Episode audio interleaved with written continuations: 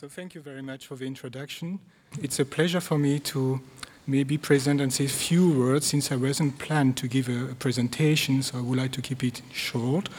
To, to give a, a, a small review, in fact, on the different aspects where indeed 3D and science, indeed mathematics, come together. Um, as you all know, mathematics is a kind of universal language. So it's not such surprising, in fact, that um, the world of science and mathematics, in some sense, meet 3D. Since in mathematics or in science, we generate knowledges, we communicate knowledges, we want to find, in fact, a language where the boundary between, I would say, generation of new knowledge and communication of new knowledge is not such sharp.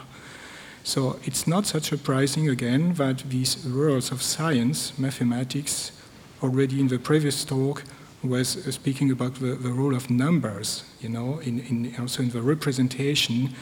Uh, it's not so surprising that these two worlds are coming together. On one side, I would say the impact of science and mathematics, most especially in 3D, I feel this impact is quite obvious.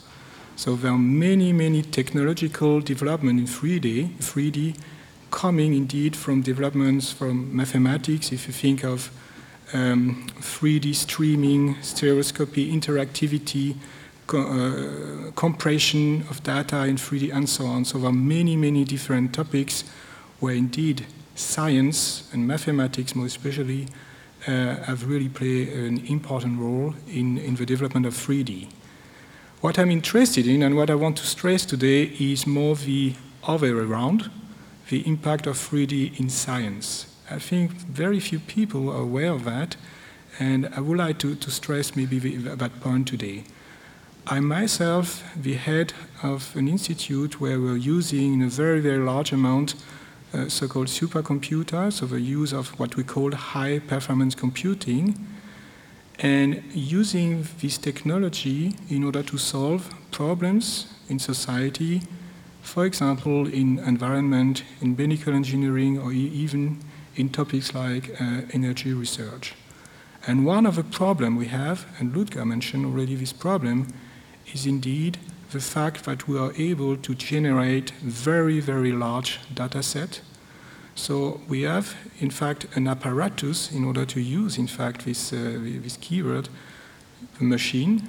This machine, based on model, is generating a large amount of, uh, of data, and we have a problem as a human to analyze, in fact, this data to find the right setup, in fact, and, and to find also the, the, the data which are meaningful in order to take a decision.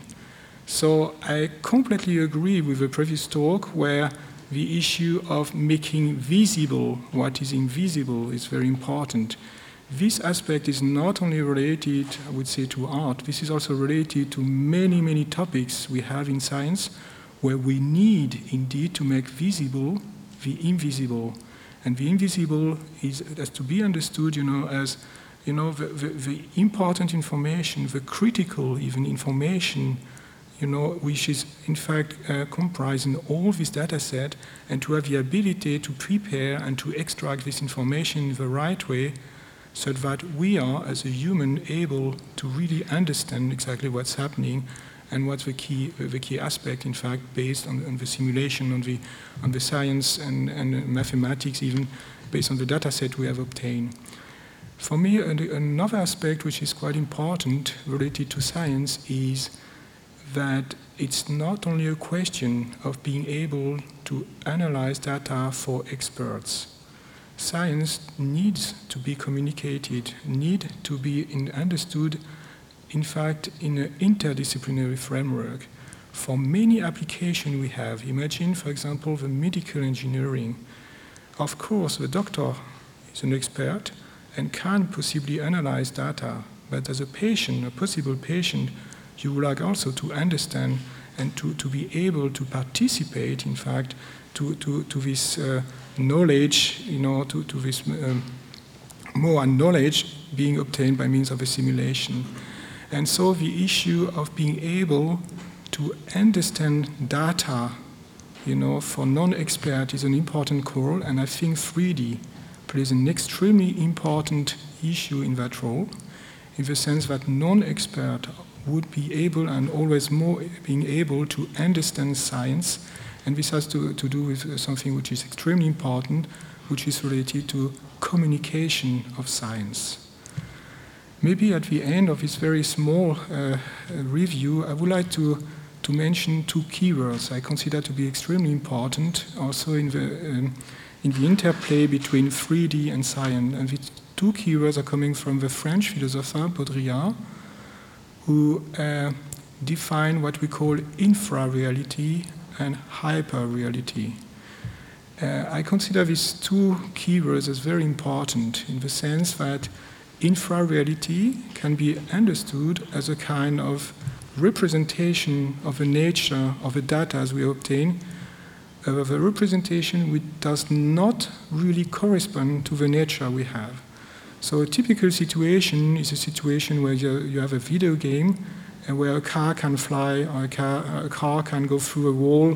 You know, some non-physical behavior can happen. It's what we call infra-reality. It's what, as Baudrillard, Baudrillard calls uh, infra-reality. And of course, in science, infra-reality is a real problem because by means of infra-reality you have the illusion to obtain you know, a new knowledge on the problem you are considering, but this illusion of this aspect is, with respect to the nature, wrong. So it means people working in science like me are indeed interested in another area, the area of hyper-reality. It means based, you know, on numerical simulation, based on, on science, the ability to discover new aspects. So I take an example, we can consider the, the area of medical engineering, where we have the ability, for example, to make simulation of a full human lung function, the flow problem. You know, if you have a lung function, we are able today to compute, in fact, the full human lung function. And the question is, what are you doing with, with, with this data?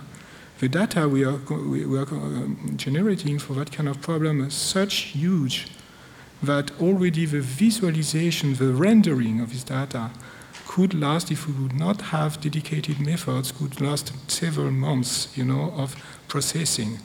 So the question here is, how can we do, can we use, in fact, this data in order to obtain more information, to obtain, in fact, the right information and it's what we call indeed hyper reality. And at that level, I think there is a very, very strong link also between indeed science and 3D. Last but not least, I would like to, to stress a, a, third point, a third point which seems to me very important in this interaction, science and 3D, uh, which is related to what I call storytelling of science.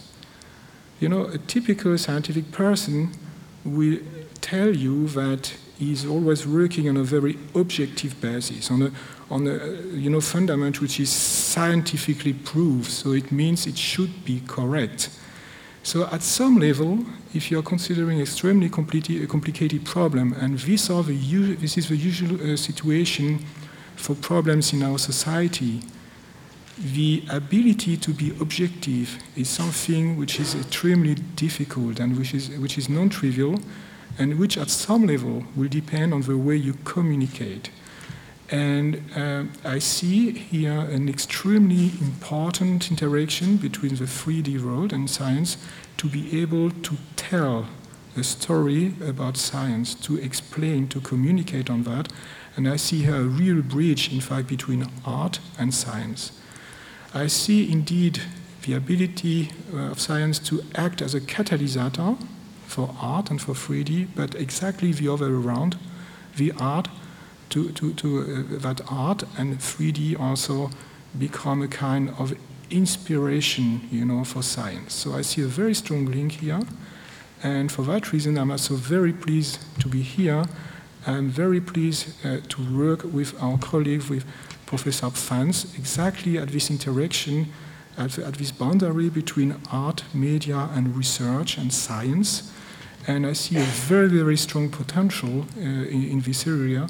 I see also the, the, here this uh, location, Karlsruhe, as a location where indeed that kind of activities can really develop, and I'm very fond of that. Thank you very much.